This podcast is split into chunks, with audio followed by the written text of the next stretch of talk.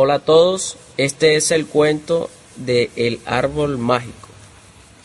Hace mucho, mucho tiempo, un niño paseaba por un prado en cuyo centro encontró un árbol con un cartel que decía, soy un árbol encantado. Si dices las palabras mágicas, lo verás.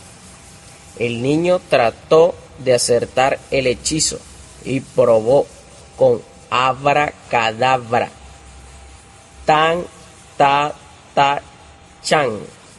Supercalifragilístico espialidoso. Y muchas otras. Pero nada. Rendido se tiró suplicante diciendo, por favor, arbolito. Y entonces se abrió una gran puerta en el árbol. Todo estaba oscuro, menos un cartel que decía, sigue haciendo magia. Entonces el niño dijo, gracias arbolito.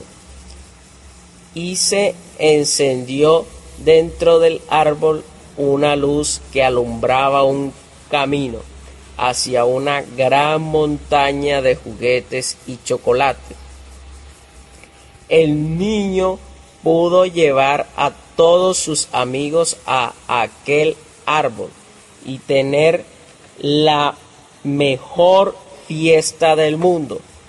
Y por eso se dice siempre que por favor y gracias son las palabras mágicas.